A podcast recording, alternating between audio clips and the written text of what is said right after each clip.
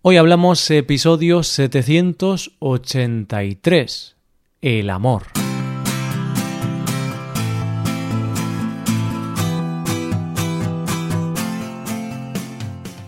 Bienvenido a Hoy Hablamos, el podcast para aprender español cada día. Ya lo sabes, publicamos nuestro podcast de lunes a viernes.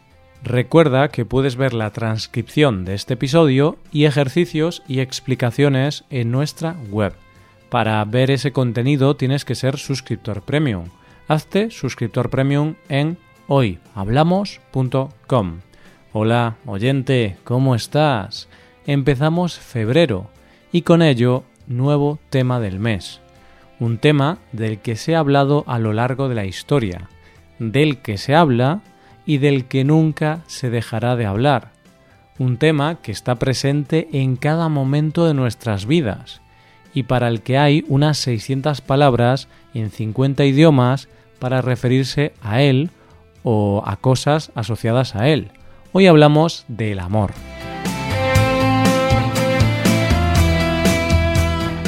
Los seres humanos somos seres inquietos y racionales que hemos evolucionado desde el mono porque desde el principio de los tiempos nos hemos hecho preguntas y hemos buscado respuestas racionales a esas preguntas. Había cosas en un primer momento que asustaban a los hombres, pero lejos de quedarse en ese miedo se buscaba un porqué, se buscaba una explicación, y así poco a poco fuimos evolucionando. Si de repente, por ejemplo, el cielo se volvía negro, sin que fuera el momento de que se hiciera de noche, una vez superado el miedo, se preguntaban por qué pasaba eso, y se llegaba a la conclusión de que era un eclipse. A lo largo de la historia se han resuelto muchas de estas dudas, y después de una duda resuelta, teníamos otra duda que resolver. Y así seguiremos hasta el infinito, porque siempre habrá misterios del universo y de la vida que resolver. Pero es cierto que hay preguntas que el hombre se ha hecho desde siempre y que hoy por hoy no tienen respuesta, como, por ejemplo, si hay vida más allá de la muerte, porque mm, aunque físicamente sea imposible, lo cierto es que nadie ha vuelto para contarlo. Pero luego hay cosas que pasan a los seres humanos de las que se ha hablado desde siempre, que son temas universales y no tienen una explicación. Una de esas cosas es el amor. Se ha escrito sobre el amor, se han hecho películas, series, libros, esculturas, pinturas, canciones. Hablamos continuamente de amor y nuestra vida gira en torno al amor. Amor por la familia, por la pareja, por los amigos, por los hijos, por las mascotas, por nuestro trabajo el amor está en todas partes y aún así no sabemos explicar muy bien el amor. Y puede que tú me digas, querido oyente, que el amor sí que tiene una explicación científica. Y es cierto, pero solo es capaz de explicar qué nos pasa físicamente cuando nos enamoramos, qué nos pasa cuando sentimos amor, pero no es capaz de explicar por qué sentimos amor por unas personas y no por otras, o por unas cosas y no por otras. Y es que mm, es difícil de explicar esto, porque, como decía un familiar mío, cada uno quiere a quien quiere. Es un tema complejo y nada fácil de explicar, y es por eso que a lo largo del mes de febrero, mes en que se celebra San Valentín, vamos a hablar del amor en todas sus formas, porque es algo tan importante en nuestras vidas que en vez de hablar de él solo un día, lo vamos a hacer durante todo un mes. ¿Qué es el amor? Definir el amor no es sencillo, más que nada porque la definición varía según el tipo de amor, pero lo que todas las definiciones tienen en común es que se habla de un sentimiento intenso de afecto que sentimos hacia otra persona o cosa. Buscando definiciones de amor para este episodio, las he encontrado de todo tipo y la mayoría de ellas hacen referencia al amor que podemos sentir por la pareja, es decir, el amor romántico. Pero tengo que deciros que me ha llamado mucho la atención la primera definición del amor que aparece en el diccionario de la RAE, la Real Academia Española. La RAE lo define como sentimiento intenso del ser humano que, partiendo de su propia insuficiencia, necesita y busca el encuentro y unión con otro ser. ¿Por qué me ha llamado la atención? Porque normalmente, cuando hablamos de amor, hablamos de un sentimiento puro y desinteresado. Hablamos de Romeo y Julieta, que su amor mutuo está por encima de su propia vida. Hablamos de las grandes obras que hablan de un amor puro que puede luchar contra todo. Pero esta definición habla de un amor más real, un amor que parte del egoísmo y de la necesidad que tenemos como seres humanos de buscar apoyo y comprensión en otras personas, es decir, que surge por la necesidad de no estar solos. ¿Cuáles son los tipos de amor? Pues seguramente haya tantos tipos de amor como personas han existido, existen y existirán en el planeta. Pero como abarcar eso sería imposible, vamos a centrarnos en los estudios del psicólogo Tim Lomas. Tras muchos estudios, este psicólogo ha conseguido reducir el amor a 14 tipos distintos. El amor experiencial, que es el que podemos sentir por ciertas actividades o experiencias, como el deporte o viajar. El amor estético, que es el que podemos sentir por una obra de arte. El amor de arraigo, que es el que sentimos por un lugar como el hogar o nuestra ciudad natal. El amor de amigos. El amor propio, que tiene que ver con la autoestima. El amor familiar, que es el que tenemos a la familia, el amor pasional, que es el que despierta la pasión romántica y los deseos sexuales, el amor juguetón, que tiene que ver con el coqueteo y esa necesidad que tenemos muchas veces de jugar con la persona que amamos, el amor posesivo, que tiene que ver con la dependencia y la manipulación, es decir, el amor tóxico, el amor racional, que es el amor que tienen las personas que llevan mucho tiempo juntas y tiene más que ver con el compromiso que con la pasión.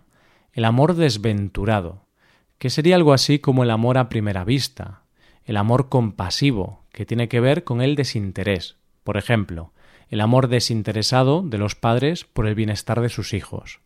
El amor momentáneo, que es esa conexión que se produce con alguien en un momento dado, en un momento concreto, y por último, el amor reverencial, que es un amor de devoción, que puede ser algo religioso, o el amor que sentimos por nuestros ídolos. Por ejemplo, el amor que puede sentir una persona religiosa por su Dios, o incluso el amor que puede sentir un fanático del fútbol por Maradona.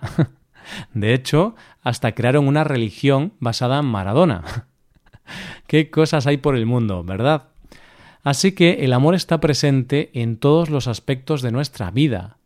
Pero, ¿por qué es tan importante el amor? Pues porque si entendemos el amor en toda su globalidad, y no solo el amor romántico o de pareja, ese sentimiento de afecto hacia otros nos hace sentir felices.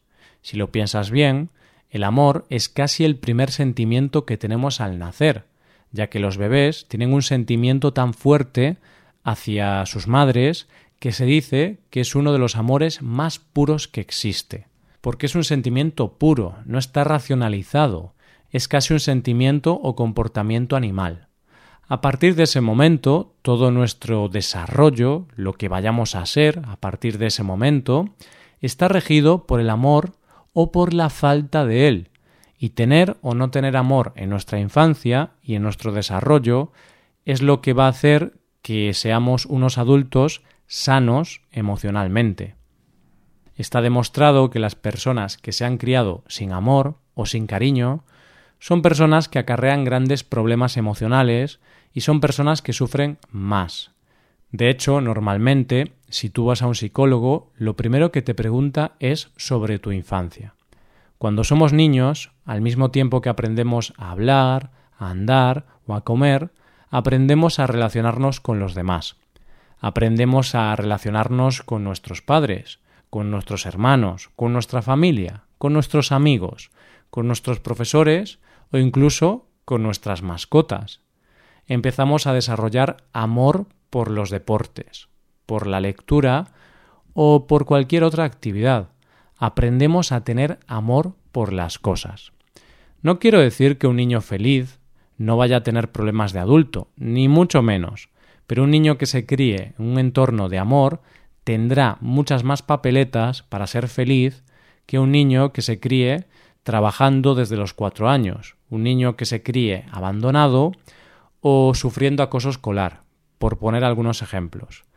Ya de adultos está demostrado que una de las mayores causas de depresión y de infelicidad es la soledad no buscada y la falta de amor propio. De nuevo, podemos ver que la falta de amor es causante de problemas. Y es que si te sientes solo, si no tienes amigos o nadie con quien hablar, tienes falta de amor. Y como seres sociales que somos, necesitamos a otras personas para ser felices.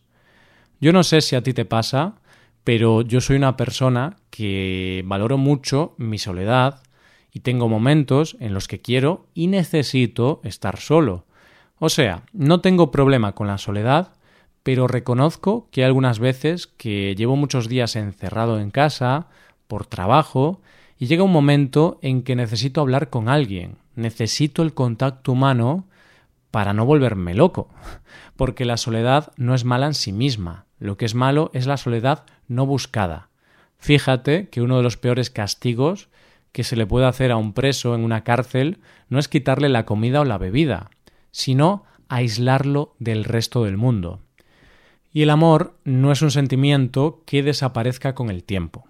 Es un sentimiento que nos acompaña desde que nacemos hasta que nos morimos. No es cierto que no exista el amor romántico entre personas mayores. Existe y a veces es un amor más real que el amor de muchos adolescentes. ¿Cuántas veces hemos leído historias de parejas de ancianos que se muere uno y al cabo de las horas se muere el otro? Y es que es posible morir por el corazón roto. Además, dicen los expertos que una de las mayores causas de muerte en personas mayores es por la tristeza y la depresión que les supone el sentimiento de abandono o falta de amor por parte de sus familiares. Lo cierto es que el amor marca cada momento de nuestras vidas, nos marca el amor de nuestras familias, nos marcan nuestros amigos, nos marcan nuestras parejas y nos marca todo aquello y aquellos que amamos. Quizá al mundo le iría un poco mejor en general si le prestáramos más atención a este sentimiento tan profundo y dejáramos de lado sentimientos como el odio. Así que querámonos más y digamos más a menudo esas dos palabras que pueden cambiar el mundo y tu mundo. Te quiero. Esto es todo, espero que os haya gustado el episodio y espero que haya sido de interés. Muchas gracias por escucharnos. Por último, te recuerdo que puedes ver la transcripción completa y una hoja de ejercicios para trabajar vocabulario y expresiones en nuestra página web. Ese contenido solo está disponible para suscriptores premium.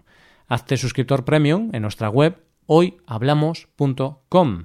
Nos vemos mañana con un episodio de Cultura Española en el que vamos a hacer un anuncio muy especial. Muchas gracias por todo. Pasa un buen día. Hasta mañana.